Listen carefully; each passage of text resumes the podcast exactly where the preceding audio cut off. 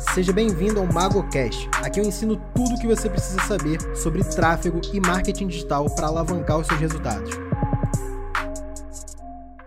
Tem muita gente que começa a me seguir, começa a aprender sobre marketing digital, tá? É, e na verdade essas pessoas estão querendo dar o primeiro passo, ou os primeiros passos, né? Tem gente que já começou, aí foi pro mercado de afiliados, não deu certo, aí foi pro dropshipping, teve um resultado depois não teve lucro. É, então as pessoas ficam zanzando ali, tudo que brilha, ela vai atrás. Então fala assim, dropshipping dá dinheiro, vou fazer dropshipping. Aí quando ele tá fazendo dropshipping e mercado de afiliados dá dinheiro, vou ser afiliado. E fazer produzir conteúdo dá dinheiro, vou produzir conteúdo. O cara quer fazer tudo e no fim das contas ele não faz nada. Por que, que eu ensino isso? Gestão de tráfego, um negócio que parece ser muito específico, né? Se você descer aí, talvez, aí no teu bairro e perguntar para meia dúzia de pessoas o que é tráfego, o pessoal vai querer te prender, né? Vai confundir com tráfego. E, cara, porque justamente é um negócio pouco conhecido e que todo mundo precisa fazer. Toda empresa precisa de tráfego.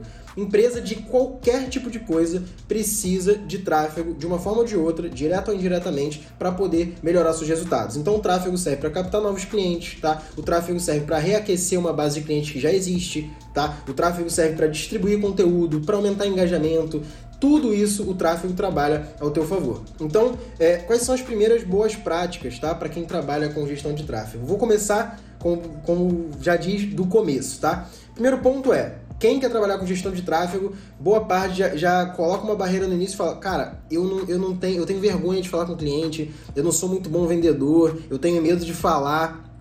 Cara, já quebra aí, porque isso aí é o primeiro passo que vai te separar de, não sei qual é a tua situação financeira hoje, tá? Mas se você busca ganhar uma grana com o digital, acredito que talvez você tenha essa ambição de, de migrar né, de nicho. Muita gente que fala isso, às vezes está trabalhando num lugar 8, 9 horas por dia, tá? Tem turnos, às vezes são até de 10 horas por dia, ganha um salário baixo, tipo mil reais, mil quinhentos reais por mês, dois mil reais que seja, e cara, tem a vida sugada, sabe? Pega duas horas, três horas de transporte público por dia, às vezes até mais, trabalha de segunda a sexta, às vezes até sábado, tem gente que trabalha até domingo. Então, assim, quando você para pra colocar na ponta do lápis, pô, o que, que eu tô dedicando da minha vida pro que eu tô tendo de retorno financeiro? Eu tô feliz com o que eu faço? E boa parte das pessoas vai dizer nesse momento que não. Os que dizem que sim, ou eles realmente cara, não ligam para dinheiro, porque acho que no Brasil é difícil a pessoa ganhar dois mil reais por mês e ter tudo o que precisa. É bem complicado, tá? É, sei lá, independente de onde você mora, acho que é bem complicado. E se a pessoa está numa construção de uma carreira, está almejando uma coisa maior, beleza. Mas aí beleza, você está nesse ponto, você quer ir para gestão de tráfego, tá? Só que você tem esse medo do primeiro passo inicial. Pô, Sérgio, como é que eu começo então? Pô, eu não sei como é que eu vou prospectar. Eu não tenho empresa, eu não tenho ninguém para me indicar, eu, eu, conheci o tráfego agora, como é que eu vou pegar um cliente? Geralmente, quem é, é começa assim de alguma forma, ele começa com negócios locais próximos de onde a pessoa mora. Então, ah, Sérgio, mas eu moro numa cidade micro, minha cidade cidade tem, sei lá, 20 mil habitantes. Beleza. Ah, não, eu moro no Rio de Janeiro, São Paulo. Então cada um tem sua desculpa. Quem mora na cidade muito pequena vai falar que é muito difícil porque a cidade é pequena e ninguém conhece, ninguém tem dinheiro. Quem mora na cidade grande vai falar que é difícil porque a concorrência é muito grande e já tem muita gente fazendo. Ou seja, se você quiser dar desculpa, você vai conseguir dar desculpa em qualquer, em qualquer ocasião, tá? Então, primeiro de tudo, joga desculpa para longe e pensa como é que você pode começar. Geralmente o primeiro passo é Google e você pode olhar, por exemplo, no iFood, tá? Uber Eats, no Rap, tá? Que se a sua cidade tiver Rap, seu bairro tiver Rap, né? E esses aplicativos e, e, o Google em si, ele serve para mostrar quais são os negócios locais próximos de você. E que que eu, quando eu falo negócios locais, o que, que eu estou querendo dizer aqui? Negócios locais, quando eu digo isso, são principalmente restaurantes, deliveries, padarias, imobiliárias, farmácias, é, sei lá, quiosque, loja de shopping, é, loja cara, qualquer tipo de negócio que precise captar clientes. Precisa de alguma forma de cliente. Sejam esses clientes ligando, fazendo pedido, sejam esses clientes entrando no site deles para fazer um pedido, ou sejam esses clientes indo lá visitar a loja. O tráfego pago pode gerar resultado para qualquer tipo de cliente de todos esses nichos que eu falei para você. Mas se eu pegar, por exemplo, é, Sushi Carioca, tá? Tá escrito aqui Sushi Carioca, tem uma avaliação boa, 163 avaliações, nota 4.6, parece um restaurante muito bom, tá? É, e ele não parece estar fazendo anúncios. Eu posso fazer o dever de casa, entrar no site desse restaurante se ele tiver, procurar esse restaurante no iFood para ver o que, que o restaurante tem de prato principal, ver as promoções que esse restaurante faz, olhar as avaliações sobre esse restaurante no iFood, no Facebook, em qualquer outro lugar, TripAdvisor e outros lugares, e aí você faz o teu dever de casa, estuda, tá? Você vai ligar Quando você ligar, você vai falar assim, oi, boa noite, que seja, boa tarde, bom dia, enfim. Meu nome é Sérgio, eu falo aqui da agência tal, tal, tal, dá um nome para sua empresa, para sua agência. Ah, Sérgio, mas eu não tenho escritório. Tá bom, dá um nome para sua empresa, tá? É sua empresa. É, sou aqui da empresa tal e, cara, eu, eu, dei uma olhada aqui no negócio de vocês, Sushi Carioca, eu dei uma olhada nas avaliações, a comida parece ser muito boa e tem alguns concorrentes seus que estão fazendo anúncios aqui também no Google e em outros lugares e eles talvez estejam conseguindo mais pedidos do que vocês ou conseguem aumentar o número deles investindo bem pouco.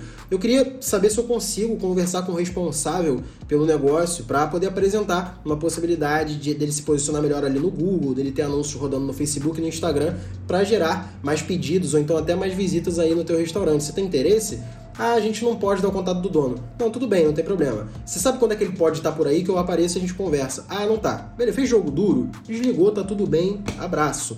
Não fez jogo duro, você pode conquistar. Então você pode fazer o seguinte: pode passar o e-mail do responsável do restaurante? Ah, posso. Anota o e-mail, tá? Ou você pode passar o telefone, tem gente que passa, tá? Se as pessoas não passarem, no mínimo você vai sair com um e-mail ou alguma coisa do responsável do restaurante, tá? Pegou esse contato dessa pessoa, você vai pegar e vai abordar essa pessoa tendo feito o seu dever de casa, sabendo falar sobre esse restaurante, sobre esse business, tá?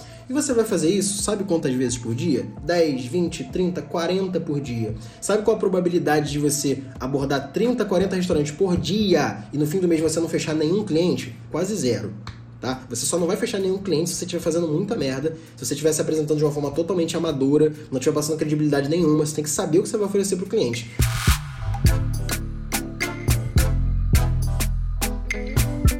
Na hora de fazer uma abordagem, a primeira coisa que você tem que pensar é o seguinte: primeiro, o cliente ele pode dizer não e tá tudo bem. Você tem que estar tá preparado para ouvir não e pronto para a próxima, porque você vai abordar vários clientes, vários clientes, vários clientes. Ainda mais quando você está começando e não tem um portfólio, um número de clientes considerável antes, você vai ter que lidar com várias negativas até você conseguir fechar seu primeiro cliente. A primeira coisa que você tem que pensar é que o cliente precisa de você. Isso mesmo. É, às vezes na sua cabeça, aí entra um pouquinho de mindset, que eu não fico batendo tanto nesse ponto, mas nessa hora eu tenho que falar, é que é o seguinte, às vezes na nossa cabeça, na hora de ligar pro cliente, na hora de mandar uma mensagem, a gente pensa assim, porra, eu tô abordando o cliente, eu tô atrapalhando ele, né, tomando o tempo dele, e é como se ele fechar comigo fosse fazer um favor a mim. Vamos trocar isso aí agora, tá? o cliente não está te fazendo favor nenhum. Você está oferecendo para o cliente uma oportunidade uma oportunidade do negócio dele faturar mais, do negócio dele ter mais clientes, tá? Do negócio dele ser mais próspero. Então, para de pensar que você está atrapalhando essa pessoa que você está abordando e que ele está fazendo um favor para você ao te ouvir. Não, o favor é para ele mesmo. Você é um profissional e você está oferecendo uma oportunidade que ele pode ou não escolher é, prosseguir com ela ou não. E até aí tá tudo bem, tá? Por isso você tem que estar preparado. Então, na hora de ligar, você tem que passar confiança. Esse é o primeiro primeiro ponto. Quando você passa insegurança para o teu cliente, tá? Isso faz com que ele já dê para trás na hora. Você que está ouvindo aqui, você jamais fecharia negócio com um cara que não te passasse segurança, tá? Pensa só, você tem que levar o teu carro para fazer uma revisão, então teu carro deu um problema, você tem que levar no mecânico. Você liga pro mecânico, o mecânico fala: "Ó, oh, eu não sei muito bem resolver esse problema não, mas Traz aí que eu vou dar uma olhada. Ele te passou insegurança. Dificilmente você vai fechar com esse cara, tá? Mesmo que você esteja começando, você pode estar tá falando assim agora. Pô, Sérgio, eu tô começando agora, eu não tenho cliente ainda, é, eu, eu sou iniciante, então como é que eu vou ter segurança com cliente que eu nem sei se eu posso dar conta? O primeiro macete é você captar clientes que são do teu tamanho. Então, se você nunca anunciou antes, só tem um conhecimento, mas nunca aplicou ele ainda, você tem que prospectar clientes que também nunca anunciaram antes. Então, esse é o ponto mais importante. Segundo, mudar a tua forma de pensar de que você não está pedindo um favor para esse cliente, você está oferecendo uma oportunidade, tá? E ele, se ele topar essa oportunidade, você vai seguir com ele. Se não, você vai para o próximo. Não tem só um cliente no mundo, tem muito mais do que isso, pode ter certeza, tá?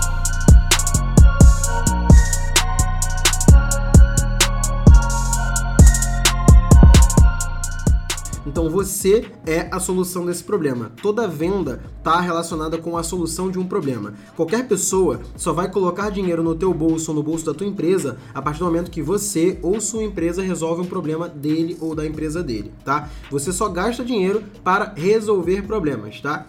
Se eu te der qualquer exemplo aqui, você vai ver que é verdade. Ah, então se eu comprar um jogo online na Steam, é isso? Sim. É, o jogo está resolvendo o teu problema de talvez tédio, talvez ociosidade, talvez é, mau humor, ele tá resolvendo um problema seu. Que você tava sem fazer nada, você tava mal-humorado, você tava querendo jogar alguma coisa, ele resolveu um problema seu, tá? Ah, se eu comprar um celular novo, pode estar tá resolvendo um problema do seu celular antigo não ser tão rápido quanto você gostaria, não ter a câmera que você gostaria de ter, tá? É, às vezes você tinha um celular bom, mas você vive num círculo social de que aquele celular te dá um status que você gostaria de ter, tá? Sendo supérfluo ou não, isso está resolvendo um problema. Então, bota isso na tua cabeça também. Toda venda está relacionada com a solução de um problema. E você só vai fazer o cliente tomar a decisão e colocar dinheiro no teu bolso a partir do momento que, primeiro, você faz o cliente visualizar esse problema, segundo, você faz o cliente entender de que a solução desse problema é você, é o teu trabalho. Se você não criar essa ideia na cabeça do cliente, não clarificar isso para ele, ele não vai fechar com você, porque qualquer valor que você venha cobrar, ele vai achar caro. Na hora de sentar com o cliente, o cliente tende a perguntar: quanto custa o teu serviço? Antes de responder isso, você tem que explicar os pontos que vêm antes. Lembra que eu falei de que você precisa mostrar o problema e fazer o cliente entender e acreditar de que você é a solução do problema? Como é que você faz isso? Antes disso, você vai fazer algumas perguntas. Você vai falar assim: ó, oh, posso te fazer algumas perguntas antes é, de te, te mostrar exatamente o que, que, o que, que vai custar para tua empresa. Eu posso falar o que, que a gente pode fazer e aí a gente chega nesse valor. Você me permite te explicar? O cliente, o cliente geralmente não vai negar nesse ponto. Ele vai falar, tudo bem, me explica aí então. Você vai falar para ele, ó, você vai fazer algumas perguntas. Qual o ticket médio da sua venda? Os produtos que você vende, os serviços que você vende, em média custam quanto? Ah, custam 100, 200, 300 reais, sei lá, mil reais, não sei. Você vai anotar esse ticket médio, tá? É, qual a sua margem de lucro bruta ali, estimada? Desses 100 reais de ticket médio, quantos por cento você lucra? Realmente é lucro para sua empresa, já tirando os custos. Ah, 50%. Tá, então 50 reais é lucro em cada venda. Beleza. É, qual a, a, sua média de faturamento, número de vendas aí mensal, mais ou menos? Ah, eu vendo X. Beleza, e qual o objetivo? Você quer chegar em quanto? Aí ele vai responder nessa hora: Ah, o máximo possível. Eu quero vender muito mais. Ok, mas vamos colocar aqui uma, uma meta? Vamos vender você quer vender 30% a mais? Quer aumentar suas vendas em 30%? Ok. Você vai pegar o CPA, você vai pegar o ticket médio que o cliente te deu, por exemplo, 100 reais, e vai estipular um CPA baseado entre 20% e 30% o valor do produto ou do serviço. O que é 20% a 30%? O que é o CPA, na verdade, né? É o custo por ação, custo por aquisição, cost per action, enfim. CPA é, é o quanto você gasta para é, ter cada ação que você estava buscando. Pode ser uma compra, pode ser uma ligação, pode ser uma mensagem, pode ser um cadastro, tá? Então, o teu CPA você vai basear entre 20 e 30%. Óbvio que se for um cadastro, uma ligação, esse CPA tende a ser muito menos. Se for uma venda, ele tende a ser um pouquinho mais, 20 a 30%, tá? É, então, se o ticket médio, por exemplo, é 100 reais, você vai estipular com é, com o cliente que o CPA dele vai ser em torno de 20 a 30 reais. Se ele buscava vender é, 10 a mais no mês, você vai falar que, olha, então você vai ter que gastar mais ou menos 300 reais a mais em anúncios para poder chegar nessa meta. Ah, eu quero vender então 100 a mais por mês. Beleza, então você tem que investir aproximadamente isso aqui, tá? Mas aí você vai mostrar para ele e fazer uma planilha ou fazer a conta na frente dele mostrando, ó, você investindo isso aqui, tá? A gente vai vender X a mais e o teu lucro, tá? Você botar de lucro a mais, sei lá, 10 mil reais a mais. Aí o cara vai fazer assim, porra, legal, 10 mil reais a mais de lucro. E quanto que você vai me cobrar por isso? Você vai falar, esse valor aqui que eu te falei é o que a gente tem que investir em anúncios. O meu serviço, aí você vai cobrar ou um valor fixo mensal, se for um negócio iniciante ou que você não consegue mensurar o teu resultado diretamente, tá? Ou você vai cobrar um valor fixo mais uma porcentagem pelos teus resultados. Se for um e-commerce, por exemplo, onde você consegue facilmente mensurar os teus resultados. E aí, para o cliente, na cabeça dele, a, a, a, a, na verdade, a visão de valor, né? Me fugiu a palavra agora, mas perspectiva, caramba, fugiu a palavra. Mas assim, ele vai entender percepção de valor, vê agora. A percepção de valor do cliente vai ser totalmente diferente, porque primeiro ele vai ver o problema, depois você vai dar a solução, que no caso é o serviço que você está oferecendo para ele. Depois ele vai ver a projeção, onde ele consegue chegar. Depois ele vai ver quanto custa chegar lá. E ele vai ver, pô, beleza, faz sentido isso aqui, tá dentro.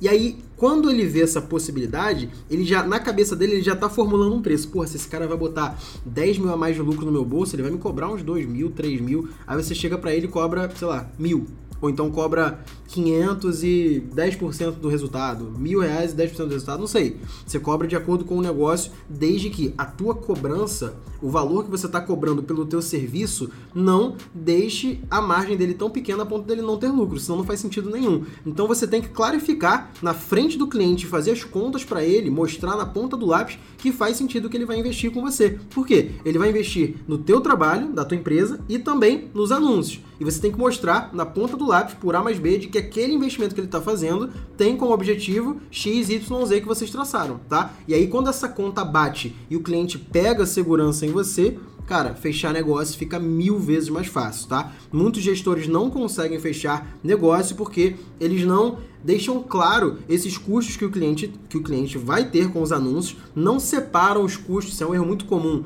não separam os custos dos anúncios com o custo do serviço que você está prestando, tá? Nunca cobre isso junto, sempre deixa claro para o cliente que são duas coisas separadas, beleza? E então muita gente não fecha porque é, vocês não deixam claro para o cliente como aquilo ali tem importância para ele, como aquela conta fecha na ponta do lápis, tá? E como que aquilo ali vai fazer o negócio dele gerar mais lucro, gerar mais faturamento. Dá para começar prestando serviço com o MEI também. Mas se você tem a oportunidade de abrir um CNPJ definitivo, não que o MEI não seja definitivo, mas um CNPJ microempresa, mesmo que seja uma sociedade unipessoal, já abriria. É porque algumas pessoas não abrem porque, por exemplo, são funcionários públicos. Aí tem um cargo público que, quando você abre um CNPJ, você perde alguns benefícios, tipo seguro-desemprego, da CLT, coisa assim. E aí tem algumas limitações. Mas assim, toda, toda, toda pessoa que está pensando em, em, em empreender, ela tem que estar tá disposta a correr risco, cara. Então, ah, mas eu vou ter que abrir empresa, é arriscado. É. Tá bom, então fica no teu trabalho. Então continua ganhando seu salário de dois mil reais por mês e beleza, reza pra, pra um dia você ganhar na Mega Sena, porque nunca ninguém vai ficar rico ganhando dois mil reais por mês na CLT, entendeu? É, não que você não consiga ter uma boa vida trabalhando na CLT, se você tiver um bom emprego, tudo bem, mas você tem que fazer outras coisas também, tá? É, não sei, cara. Eu acho que se você quiser ter um resultado acima da média, se você quiser ter uma vida acima da média, se você quiser ter aquele carro dos sonhos, se quiser fazer aquela viagem dos sonhos, morar no apartamento, na casa que você sonha, cara, não é para todo mundo. É, se fosse para todo mundo, não existiriam bairros nobres, não existiriam carros de luxo, premium, não existiriam roupas de luxo, porque poucos podem comprar. E os poucos que podem comprar são os mais ricos, e geralmente os mais ricos são os que mais tomam risco, tá?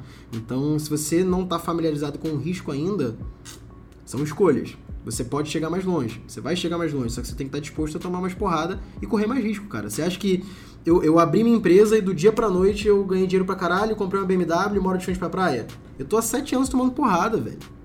Eu empreendo há sete anos, eu já quebrei agência, eu já trabalhei CLT, ganhei 600 reais por mês, 1.200, 1.500, 3.000, 5.000, já ganhei 10 mil reais de salário por mês e abri mão do emprego pra fazer minha empresa rolar, com o risco de daqui a um, dois meses a minha empresa não tá rolando, de quebrar. E eu fui mesmo assim, eu larguei um salário fixo de 10 contos.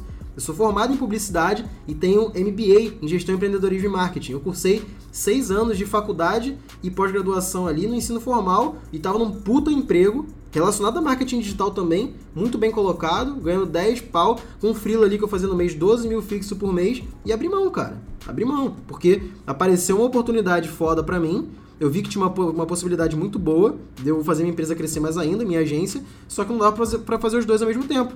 E eu tive que dizer tchau, ó, abrir mão do emprego de 12 mil, 10 mil fixos por mês, mais 2 mil de frila que pingava ali. Então, cara, eu morava na Zona Norte. Meu pai, meu pai que faleceu em 2014, eu tinha 19 anos, meu pai, na vida dele, nunca ganhou um salário maior do que 6 mil. Eu, com 21 anos, 22 anos, estava ganhando 12 mil por mês. Cara, na minha visão, aquilo ali era ser rico. Mas eu abri mão e arrisquei mais ainda. E é por isso que eu cheguei mais longe. Minha empresa hoje fatura 6 dígitos por mês. Porque eu arrisquei mais, tá? Então, você só chega mais longe, cara, quando você arrisca mais. Então, medo de abrir CNPJ, medo de não gerar resultado para o cliente, medo de, cara, não, sei lá, não ser bom o suficiente, medo de tomar não.